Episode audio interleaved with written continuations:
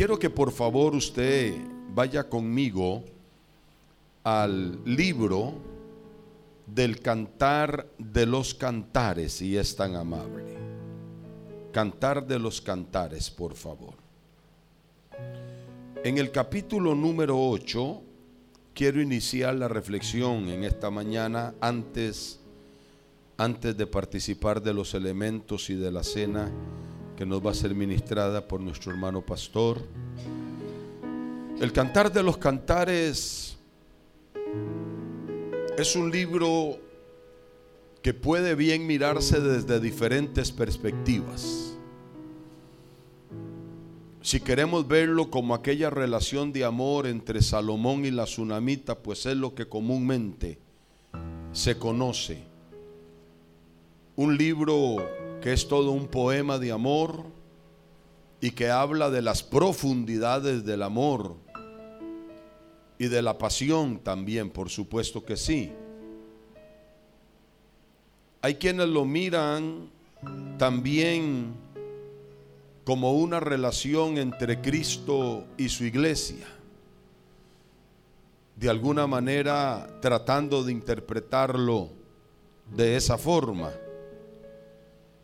Pero no menos cierto también es que el cantar de los cantares nos habla del amor de Dios para con nosotros. Y hay una combinación maravillosa cuando llevamos este libro precisamente al plano espiritual. ¿Cómo es que Dios mira desde su perspectiva precisamente esta impresionante relación? Y desde ahí yo quisiera hacer algunas reflexiones para dejarle algunas inquietudes. Para que usted y yo, como cristianos, como hijos e hijas de Dios, podamos reflexionar sobre nuestro andar en Cristo Jesús. No podemos nosotros andar en la vida sin analizar de manera objetiva cuál es nuestro crecimiento, nuestro desarrollo y nuestra posición en Dios. Porque en el fondo el tema de la fe y del cristianismo no es cómo se comience, sino cómo vamos a terminar. Eso siempre ha sido una preocupación en Dios. Siempre.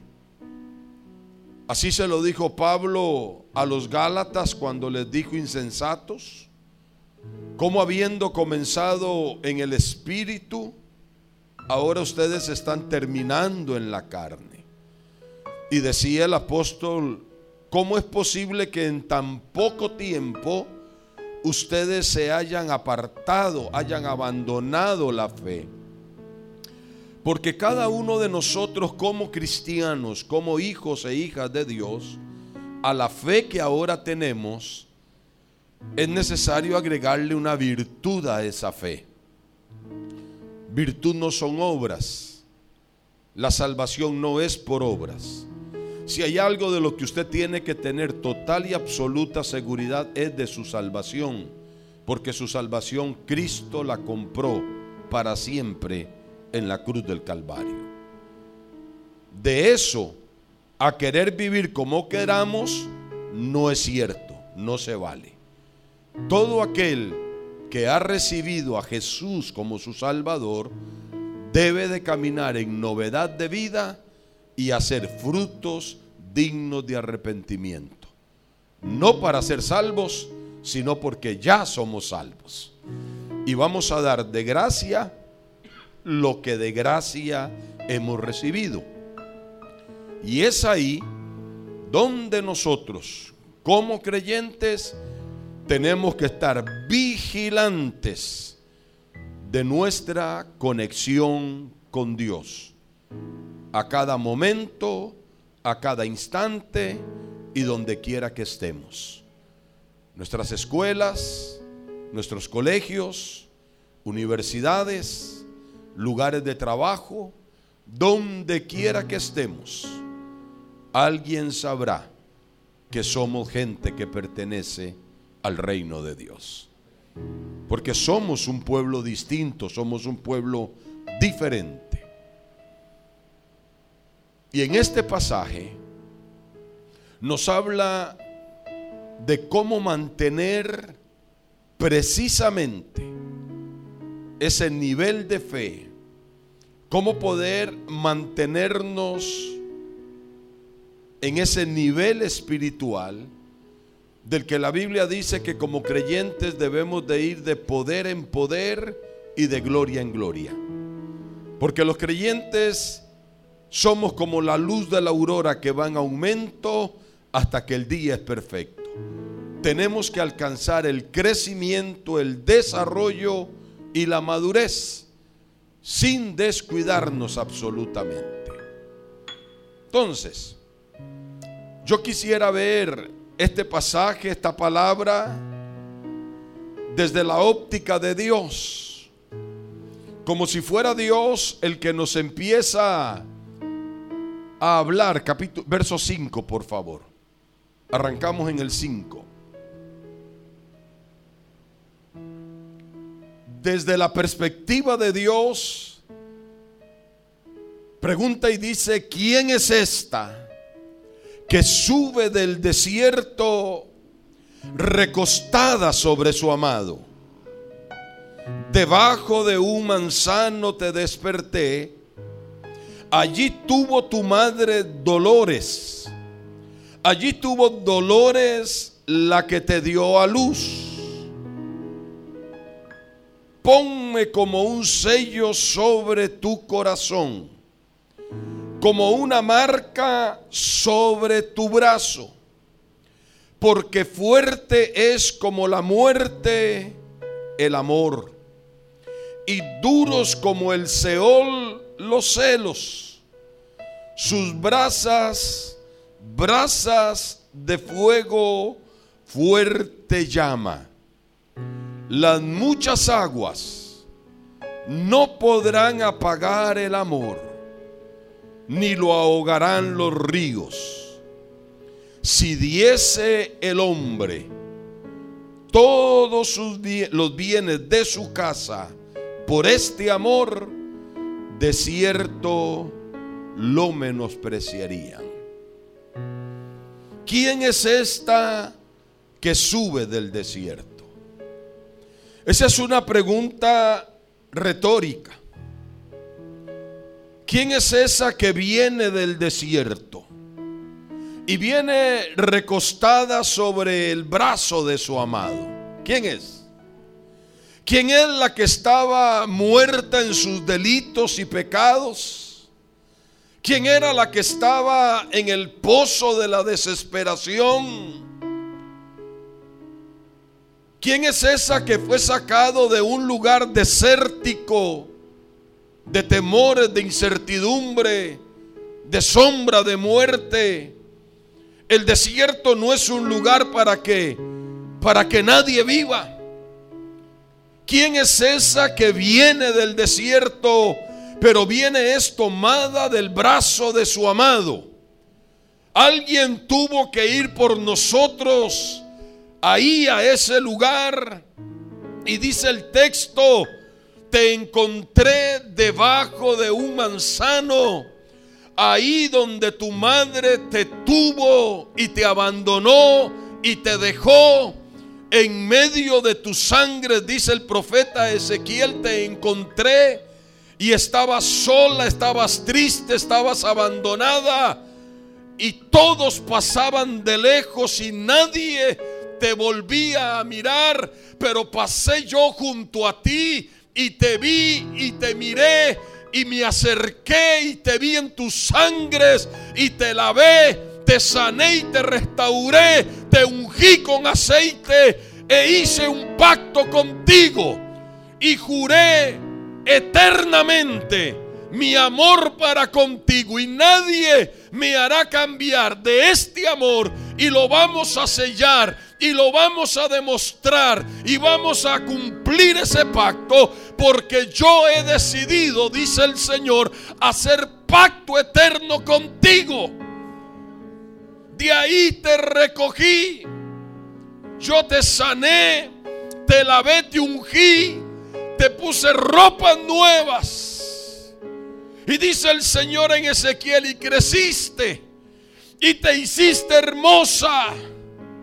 Y era tiempo de amores. Y a pesar de que yo te amé y te recogí, te levanté, te fuiste y me abandonaste. Te fuiste tras tus amores y te prostituiste y te abandonaste. Pero me acordé del pacto que había hecho contigo y te volví a amar y te recogí. Entonces ahora la escena es que Él vuelve al desierto y trae a su amada, la que le pertenece, la que Él compró a precio de sangre, por la que no abrió su boca, por la que fue como un cordero al matadero, por la cual Él se puso sobre esa cruz por amor a usted y a mí y fue y nos trajo y nos sacó, habiendo sido nosotros trapos de inmundicia. ¿Quién es esta que sube del desierto, tomada del brazo de su amado? ¿Quién sino nosotros, hermanos? ¿Quién es esa sino la iglesia?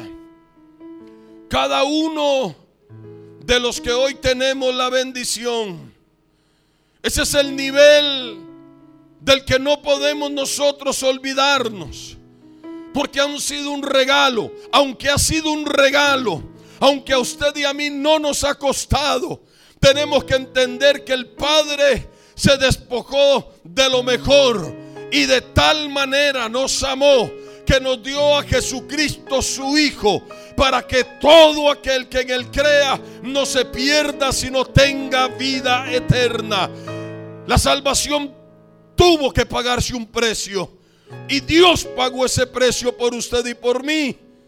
Ahora, hoy el amado nos ha comprado a precio de sangre. Es en ese contexto que el cantar de los cantares dice, debajo de un manzano te desperté, allí tuvo tu madre dolores allí tuvo dolor en la que te dio a luz. Por eso dice el Señor, ponme ahora como un sello sobre tu corazón, como una marca sobre tu brazo. Si hay algo que yo anhelo, es que todos puedan ver sobre ti una marca y un sello, que tú le perteneces a alguien. Tú tienes un Dios, tienes un Padre, tienes un dueño que está velando por ti y por mí y que nunca te dejará y nunca te desamparará, sino que somos propiedad del Dios del cielo. Por eso Él dice, yo anhelo iglesia, que tú me exhibas, que exhibas ese sello, que exhibas esa marca, que precisamente tú puedas mostrarte a quién le perteneces. Quiero que me lleves donde quiera que vayas como ese sello y como esa marca sobre ti. Porque fuerte es como la muerte el amor. Si es que tengo que entregar mi vida para mostrarte el amor profundo y sincero que te tengo, vamos a morir en una cruz si tú quieres. Y te lo demostraremos con amor porque este amor, el mío, dice el Señor, el que realmente yo les ofrezco, no es un amor cualquiera. Es un amor que quema, que arde, profundo. Es un amor que ni lo ahogarán los ríos. No hay nada que me haga desistir del amor que yo he determinado tener para con ustedes. Mis celos son duros como el Seol, porque Él nos cela celosamente. Él cela tu juventud, tu adolescencia. Él cela tu santidad, tu virginidad, tus momentos de intimidad con Él. Él, él anhela esos momentos.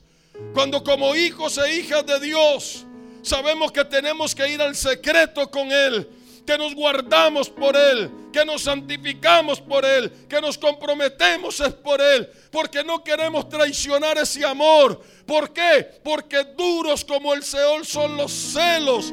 Dios nos anhela celosamente y Dios espera en alguna medida que en la misma dimensión nosotros nos entreguemos en ese nivel de amor. Por eso dice la Biblia en este pasaje, si diese el hombre todos sus bienes a causa de este amor, de cierto lo menospreciarían. Hablábamos ahora el pastor y yo en la oficina del, del joven rico, joven maravilloso. Ese joven rico nosotros lo hubiéramos puesto hasta de copastor o de diácono, hermanos. Pero Jesús le dijo, te falta una cosa. Aunque conoces los mandamientos y lo sabes desde tu niñez, te falta ir y vender lo que tienes. Jesús no es que quiere que seamos pobres y miserables, no. Lo que Jesús le está diciendo, tu corazón está puesto en el lugar equivocado. Y aunque conocen la palabra, el corazón del joven estaba en las riquezas y Jesús siempre te va a pedir aquello que está interrumpiendo una relación seria con Él. Y a cada uno Él sabe qué es lo que nos está pidiendo. Hoy en día el Señor pide WhatsApp y pide Facebook. Usted va a echar fuera un demonio hoy y le dice, ¿cómo te llamas? Y dice, WhatsApp. No, dime cómo te llamas, dice Facebook.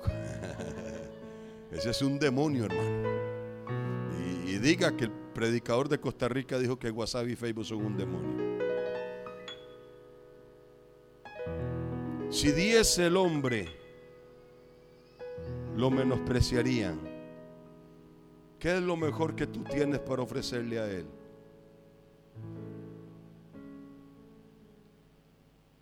¿Cuánto tengo de convertido yo? ¿Cuánto dije? ¿A qué edad llegué a los pies de Jesús? ¿Ah? Estaba en segundo año de colegio. Mi esposa Laura llegó a los 8 o 9 años. ¿Sabe cómo oraban hace 40 años las señoritas? ¿Sabe cómo oraban en el, así en el altar, en el templo? ¿Sabe cómo oraban? Ellas se arrodillaban movían así la cabeza, levantaban lloraban, gemían y decían, Señor, me das por esposo un pastor o me muero. Así oraban, pidiendo por esposos a un pastor, igualito que ahora. Igual que ahora.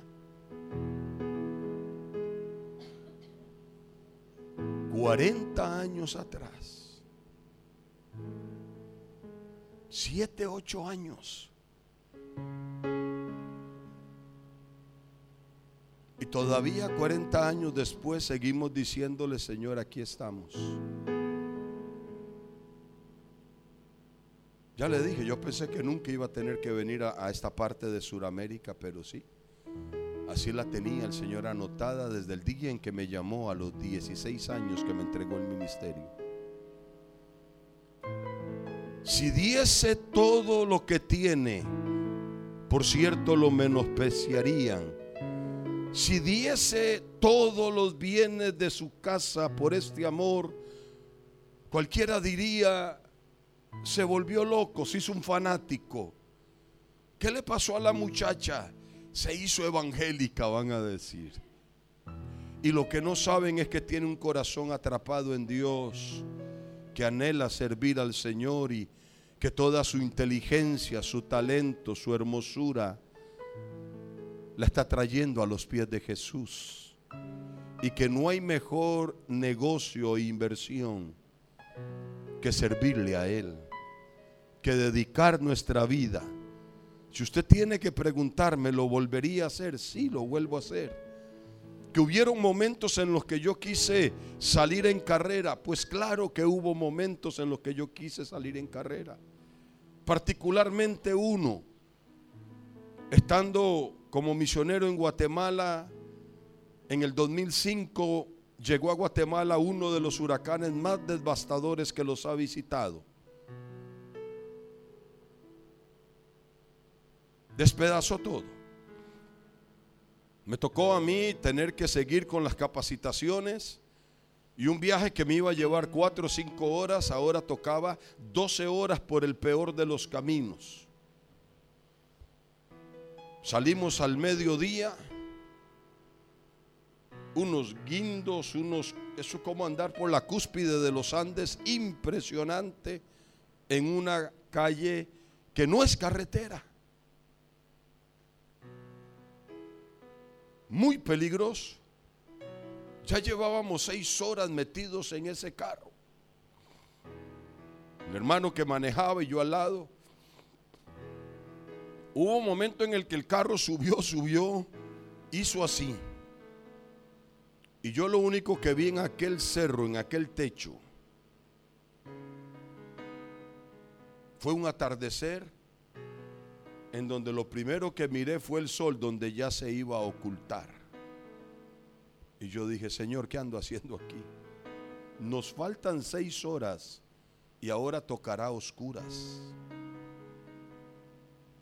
Y me empezó a entrar una tristeza y una aflicción que yo le dije, Señor, a mí no se me ha perdido nada aquí en Guatemala. Y vino mi esposa, mi memoria, mis hijos, mi casa. Y yo dije, wow. Y le decía, Señor, no tengo. ¿Por qué? Y en ese punto en el que usted está, vino una voz del Señor a mi corazón y me dijo, porque tú me lo pediste un día. Porque tú me dijiste, Señor, quiero servirte. Porque tú me dijiste a tus 15 años, Señor, úsame. Y eso es lo que estoy haciendo. Te estoy usando. Y vino esa voz de Dios para recordarme que es lo mejor que podemos hacer nosotros. Entregarle nuestro proyecto de vida, jóvenes, señoritas preciosos. Un joven, una señorita no hace nada fuera de las aulas estudiantiles. Los jóvenes y las señoritas necesitan tomar un proyecto de vida y profesionalizarse. Tienen que sacar su estudio y tomar como modelo a Moisés, que hasta que Dios tuvo un hombre del nivel y la estatura de Faraón, pudo presentarle ese hombre a Faraón al mismo nivel de conocimiento y de estudio 430 años después, había un hombre con la preparación y el nivel para enfrentarse a Faraón. Hasta que tuvo un hombre como José, que supo lo que era la pureza sexual. Cuando la mujer de Potifar lo confrontó sexualmente y le dijo, duerme conmigo. Y José dijo, yo no puedo hacerle eso a mi Dios ni a mi jefe que me ha dado la confianza de meterme en la casa para traicionar la confianza y dormir yo con su mujer. La Biblia dice que desde que José llegó a la casa de Potifar, la esposa de Potifar puso la mirada en él. Eso quiere decir que lo deseó sexualmente. Y cuando ella tuvo la oportunidad, vino a él y le dijo, duerme conmigo. Y José prefirió mantener pura su sexualidad por causa de Dios. Jacob, nieto de Abraham, hijo de Isaac, el abuelo de Jacob era Abraham. El padre de Jacob era Isaac. Pero el mismo Isaac tuvo necesidad de un encuentro personal con Dios. Por supuesto que nuestros hijos nacidos en el Evangelio necesitan un encuentro personal con Dios. ¿Y qué de Daniel? Daniel se rehusó ser contaminado y mantenerse íntegro para servirle a Dios. Si hay algo que Dios anhela, es que nosotros nos ofrezcamos al servicio de su reino. Y que haya una nueva generación dispuesta a decirle al Señor, Señor, aquí está mi vida. Por eso dice, si diese todos los bienes de su casa por este amor, si decidiéramos separarnos como, como, corresponde, por cierto, muchos lo van a menospreciar. Pero estaremos encaminándonos en la relación perfecta en que todos deberíamos de estar. Déjeme avanzar, por favor. Capítulo capítulo número 5 ahora, si es tan amable. En ese capítulo 5 lo que quiero rescatar es esa primera expresión, donde el Señor dice, yo vine a dónde? A lo que a lo que es mío. Así es como él nos ve. Así es como ve tu juventud. Así es como realmente él ve tu belleza, tu santidad, tu honra como padre, como esposo, como madre, como esposa como líder y pastor. Así es como Él nos ve. Porque Él nos compró, ¿no es cierto? Yo dije, Él nos compró, Él pagó el precio. Y cuando dice, ponme como un sello, como una marca, aquel sello dice, esto ya es propiedad de, ya le pertenece a. Por eso Él dice, yo vine a mi huerto. Yo no estoy viniendo a lo que no me corresponde, estoy viniendo a lo que es mío. Ahora, yo aquí necesito que hagamos un esfuerzo para entender la razón de esta venida. Esta venida va a ser la del último encuentro. Esa venida final que usted y yo estamos esperando. El momento clave. El momento en el que dos en una cama, uno se va y el otro se queda en el que estarán dos en el campo, uno se va y el otro se queda. El momento de la gran venida, de la que hemos hablado y nos han predicado durante tantos años. Este va a ser el último gran encuentro. Hemos tenido encuentros con Él en la adoración, en la alabanza, en el secreto momentos preciosos donde Él se sabe derramar sobre nosotros, pero este, este sobre el que vamos a ver, es el último gran encuentro. Ya aquí no van a ver más. Aquí ya no se trata de papá o de mamá, o si me parece o no me parece. Aquí no hay momento ni para la duda, para nada. Él dice, yo vine a mi huerto. Ve el verbo, es uno solo. No es ni presente continuo, ni pasado, ni futuro. Vine. Llegó el tiempo. Porque hoy muchos viven como que si ese tiempo nunca va a llegar. Y Lucas 13 dice que sí, que el padre de familia se pondrá sobre sus pies y cerrará la puerta y Pablo dice que descenderá del cielo con voz de mando, con trompeta de Dios, descenderá.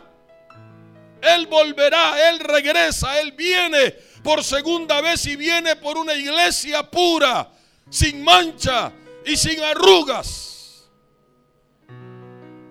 Yo vine a mi huerto, vine por lo mío, por lo que yo compré, por lo que yo santifiqué, por lo que yo redimí, por lo que yo pagué el precio.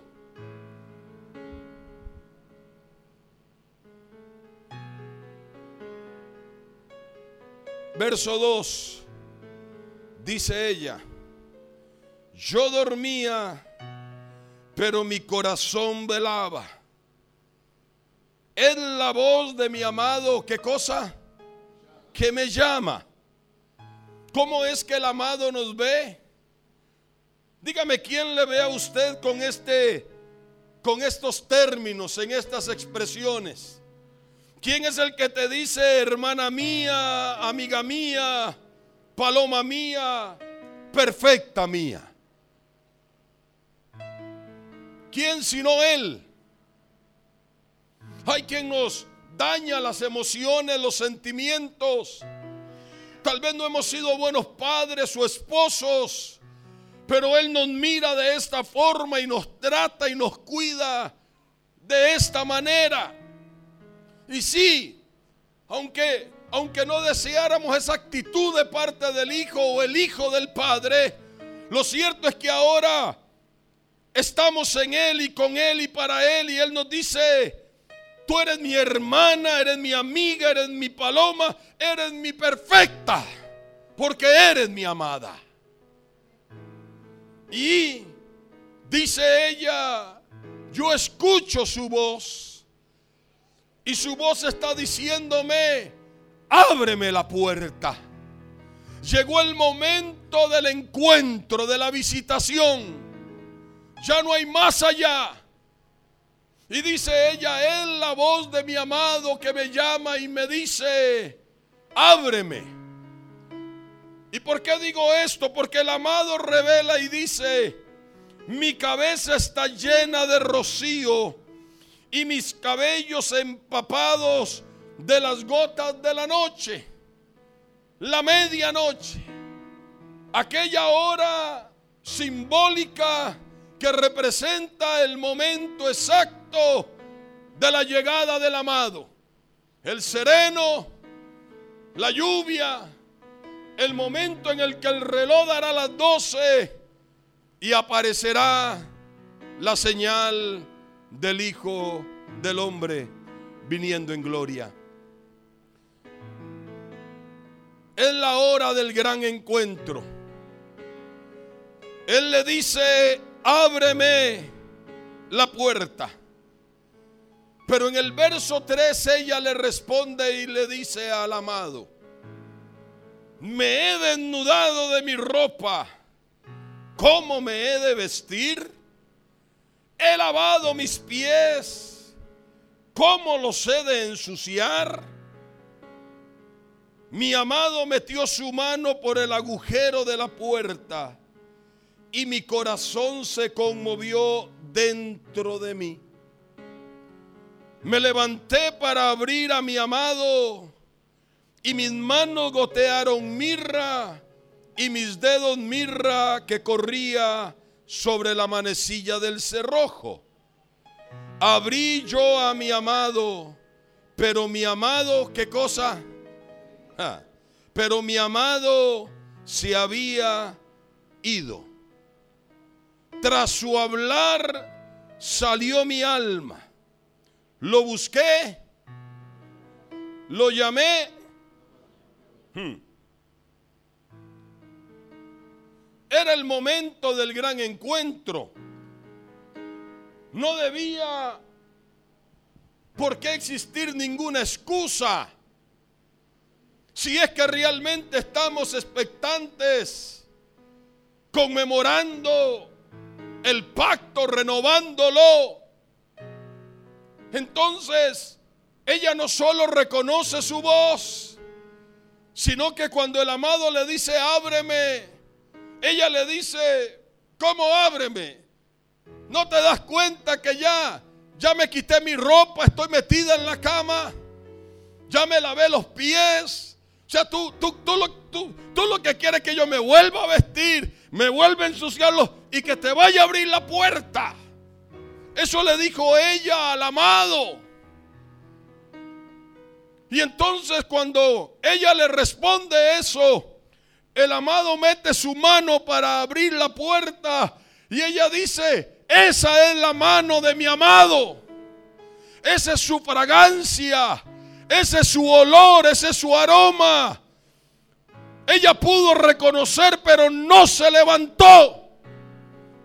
Ella estaba en distracciones particulares.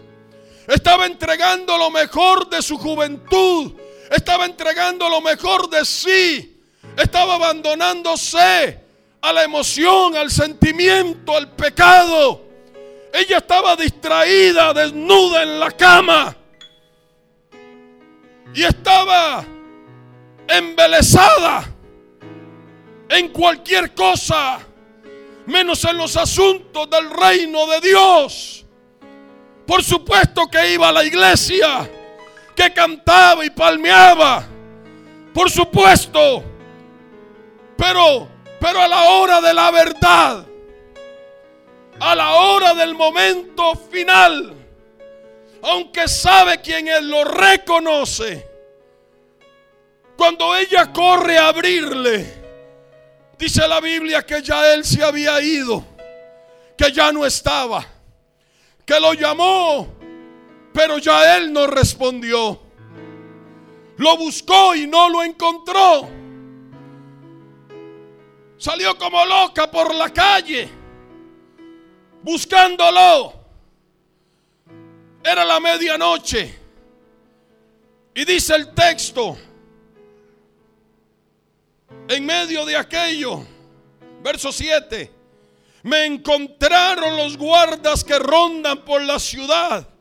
Me golpearon y mirieron. La encontraron dando vueltas, perdida, abandonada. La confundieron con una prostituta.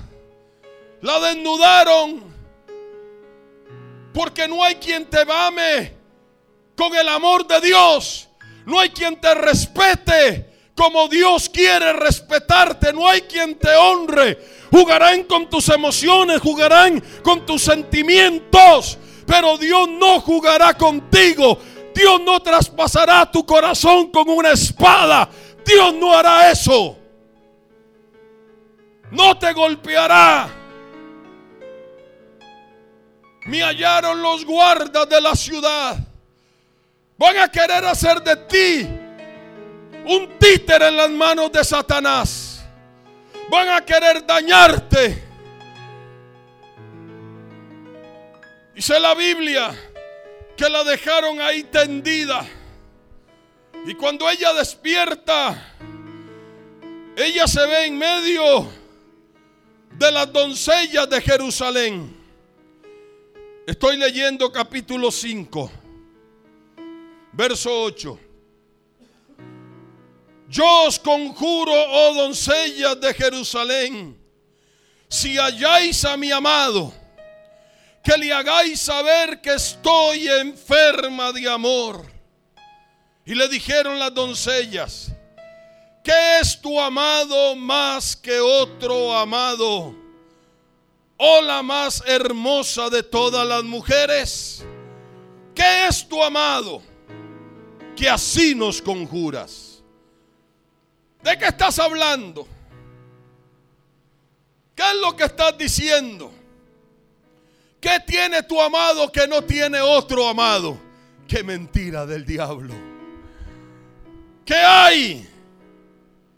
¿Qué te hace falta? ¿Qué nos preocupa? ¿Qué es lo que usted y yo creemos? Que aquí en el reino de Dios no vamos a encontrar lo mejor. Aquí está lo mejor.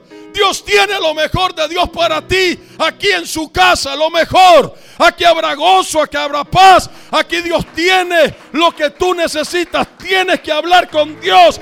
Tienes que doblar tu rodilla y tienes que decirle, Dios, esto es lo que yo espero y necesito de ti.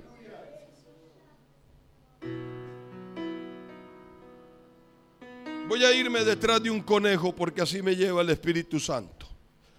Cuando la reina de Sabá escuchó cosas grandes de Salomón, Primera de Reyes capítulo 10. Cuando la reina de Sabá escuchó cosas grandes de Salomón, ella dijo, yo voy a ir a ver si es cierto lo que se dice de este hombre. Y preparó oro, especies aromáticas, preparó un gran conjunto de, de regalos abundantes y se fue con todo un séquito a visitar a Salomón. Y cuando dice la Biblia que ella vio lo que había en el palacio del rey, dijo, ni la mitad de lo que había escuchado se me dijo. Ya nunca más se menciona qué hizo ella con lo que llevó. Porque ella hasta en las cortinas se fijó y dijo, las cortinas del palacio el vestido, la forma en que vestían los que servían el vino. Y dijo, el pan que había. Cuando ella vio lo que había en la casa del rey, agarró aquello y lo tiró por allá. Porque aunque el mundo te ofrece vagabunderías, mejores cosas tiene Dios en su casa, en su reino, para sus hijos y sus hijas mejores cosas. Mejores cosas tiene Jehová en su casa. Mejores cosas que el oro. Mejores cosas que lo que traían de tierras lejanas.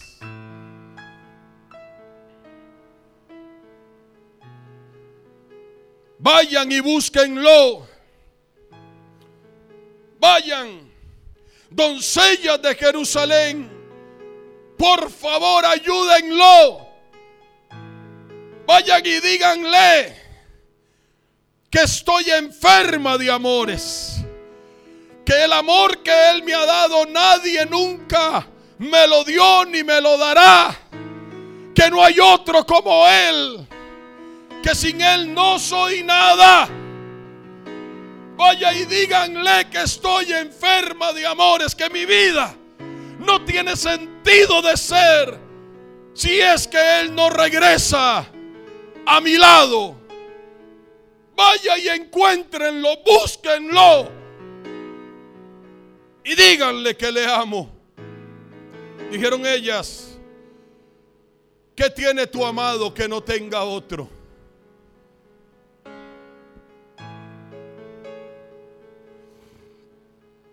Dijo ella, si ustedes me ponen diez mil amados al frente, mi amado sobresale entre diez mil.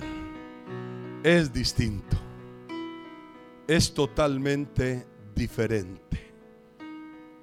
Esta respuesta de ella a mí me deja con la boca abierta. Verso 10 hasta el final. Mi amado es blanco y rubio, señalado entre diez mil. O sea, si tú me pones diez mil al frente, entre diez mil, yo te digo, tal es mi amado. ¿Quién no lo conoce a él?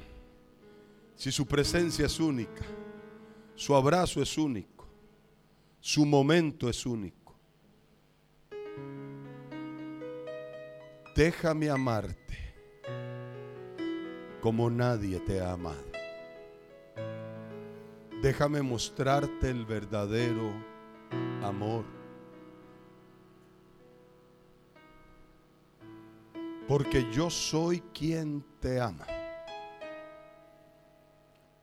Yo no soy el que va a jugar con tus emociones, con tus sentimientos no seré yo el que traspase tu corazón.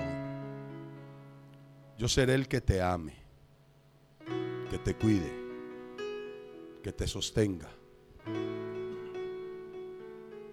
El que camine contigo. Yo seré el que enjugue tus lágrimas. Y el que amaneceré sobre ti cada mañana para darte mi misericordia antes de que abras tus ojos, yo estaré contigo. Seré contigo.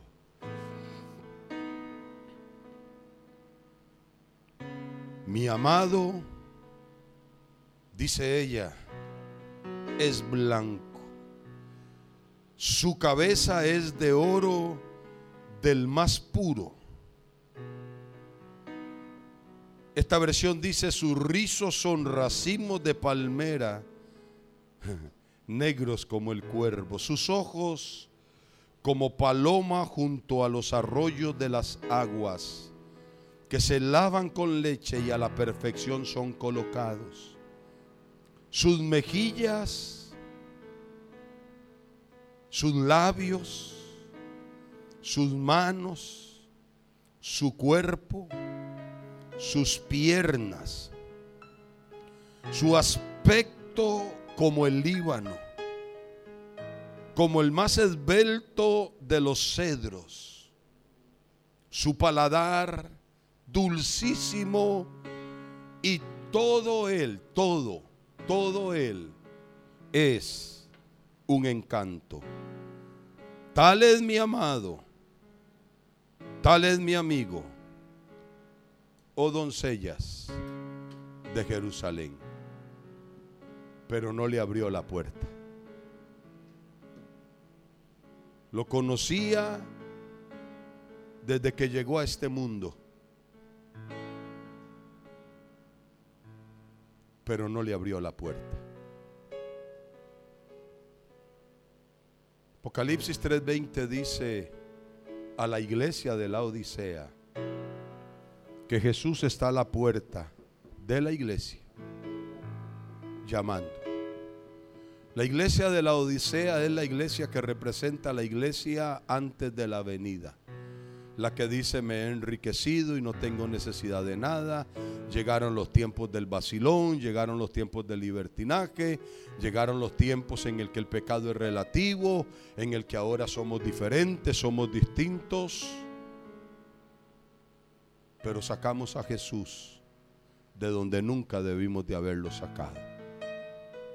Por eso Jesús está hoy a la puerta de la iglesia tocando una vez más. Si alguno oye y abre la puerta, dice el Señor, yo entraré y cenaré con él y él conmigo. Pero alguien tiene que abrirle la puerta. Alguien tiene que decirle, Señor, aquí estoy. Número uno. El momento de la visitación es único y particular. Es en un momento y en un instante determinado. Cuando digo que el momento de la visitación es único y particular, es que esto tiene que ver con el tema personal de cada uno de nosotros.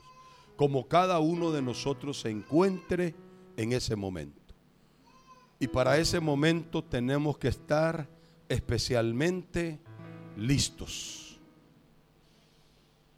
Número dos. ¿Qué fueron los elementos de distracción que impidieron que este encuentro, el más importante de todos los encuentros, ¿Qué, fueron los elementos que la distrajeron a ella? ¿Y cuáles podrían ser los que nos estén distrayendo a nosotros? En algo ella se distrajo. ¿Cuál fue la actitud equivocada que no permitió que ese encuentro que el amado anhelaba no se diera? ¿Quién tuvo la actitud equivocada, incorrecta? ¿Quién fue quien falló a la cita? Él no falló a la cita. Él no va a fallar a la cita. Él va a venir. Estemos o no preparados, Él viene. Viene por segunda vez. Pero va a venir en el tiempo y en el momento del amado, no en el nuestro. Será en el tiempo de Él. Por eso dice la Biblia que el día y la hora nadie la conoce.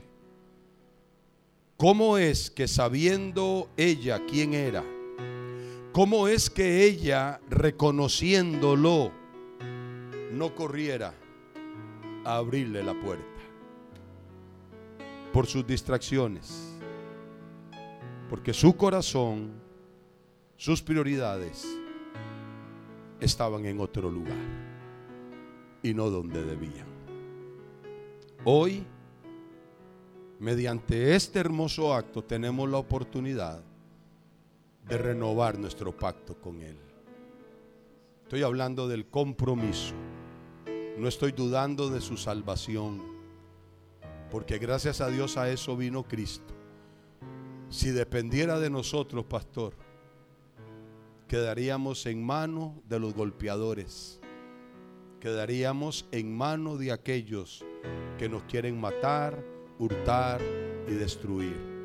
Alguien quiere robarte lo mejor de ti, lo más hermoso, lo más extraordinario que tú tienes.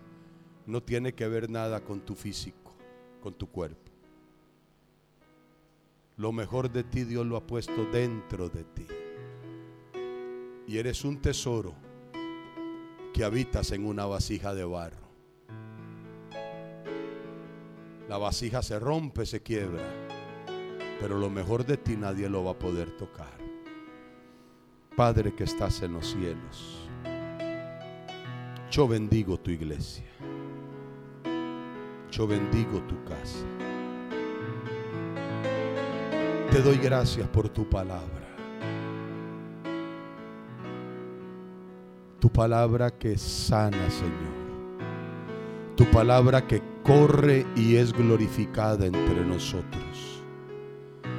Gracias porque ella nos exhorta, nos consuela y nos edifica. Y hoy, Señor, yo bendigo tu nombre por este hermoso privilegio de poder tocar trompeta en esta tu iglesia. Yo bendigo a tu siervo.